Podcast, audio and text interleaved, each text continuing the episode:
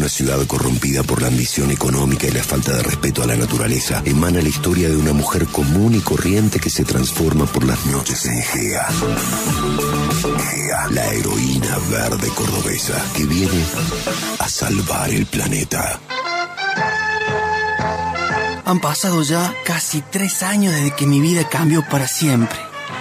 Mi lucha ecológica, la causa que fue el norte de mi vida, tuvo entonces un golpe de fortuna que aún no puedo explicar. Ante la desesperación por el inicio de la obra de la autovía, una noche me encadené al monumento de Daniel Valencia como último acto de resistencia ante tamaño despropósito.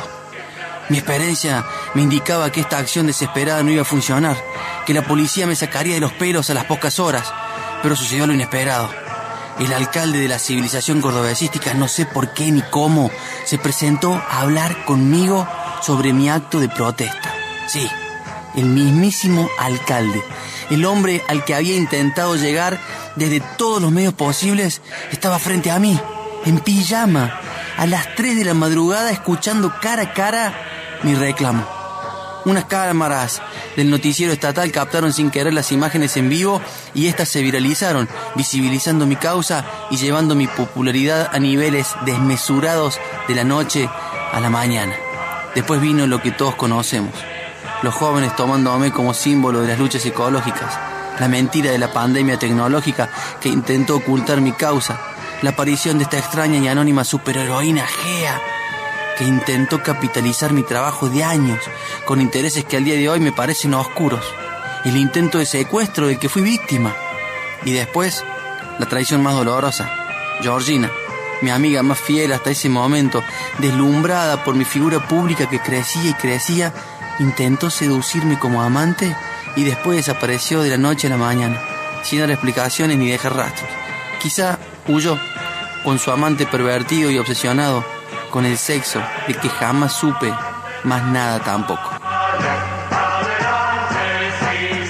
A partir de ahí no confié en nadie más. Solo me aboqué a mi causa ecológica y política compitiendo mano a mano con el alcalde, que solo pudo superarme en las últimas elecciones gracias al fraude. Pero mi popularidad es tan grande que ya pronto se acerca su hora y mi victoria será democrática y demoledora. Y digo democrática porque hay gente que se está desviando de la causa con métodos violentos. La autodenominada resistencia.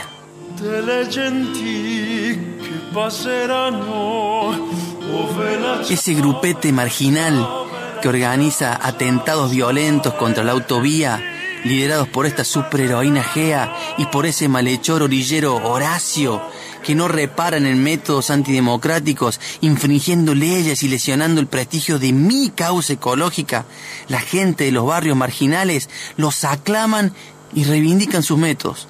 Y si bien han logrado en estos tres años que la autovía no avance y eso me beneficia, nunca los apoyaré públicamente.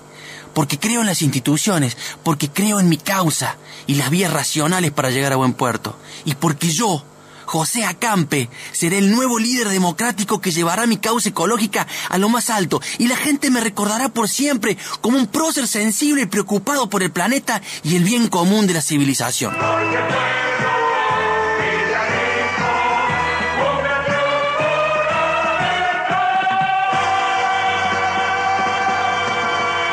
Estos últimos tres años han sido de un gran desgaste. Ya no soy aquel político de edad madura que seducía al ciudadano común y a los empresarios con rutilantes negocios de progreso y credibilidad ilimitada. Desde el día que Gea irrumpió violentamente en mi mansión y me obligó a hablar con José Acampe, la decadencia de mi carrera política ha sido evidente.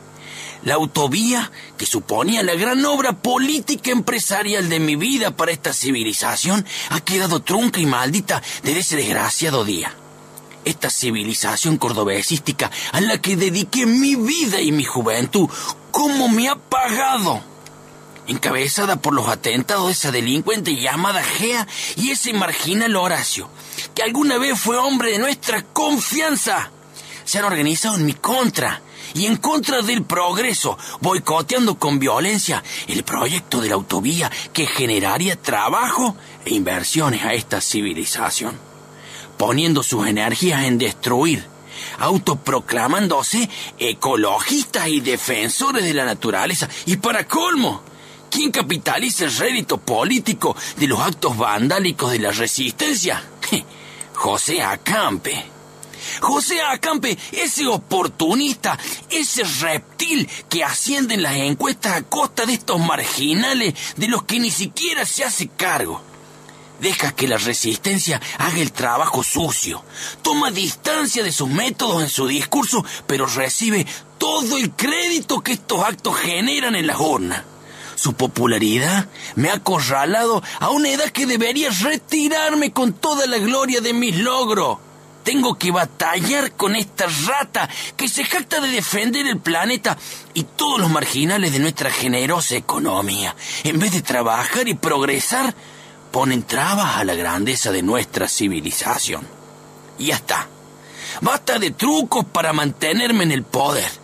Creo que me voy a retirar a mi mansión y dejarlos que se hundan en su retrógrada miseria ecológica y vivan como trogloditas haciendo fogatas y bailando en el barro. Fuera del progreso, la ciencia, el confort y la civilización.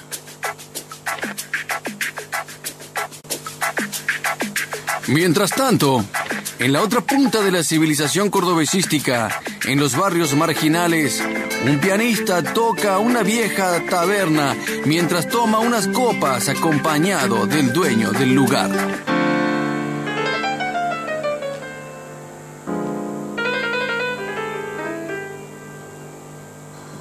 Tráeme, otra copa, viejo Joe. Tráeme otra copa que estoy poniéndome a punto para esta noche. Hace tres años que soy el pianista de tu taberna.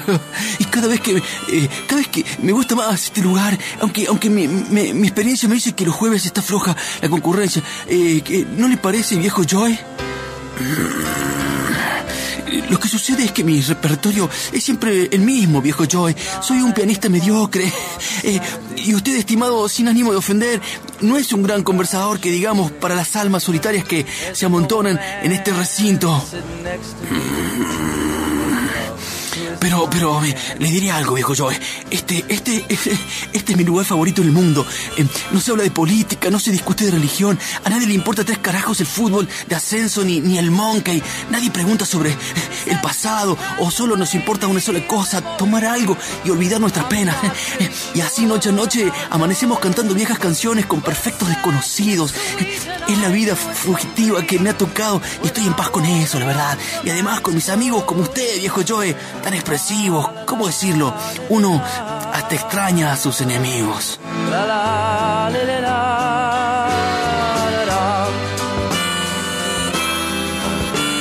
Mientras tanto, en la otra punta de la civilización cordobesística, en los barrios más marginales, un hombre arenga a sus hombres antes de entrar en acción.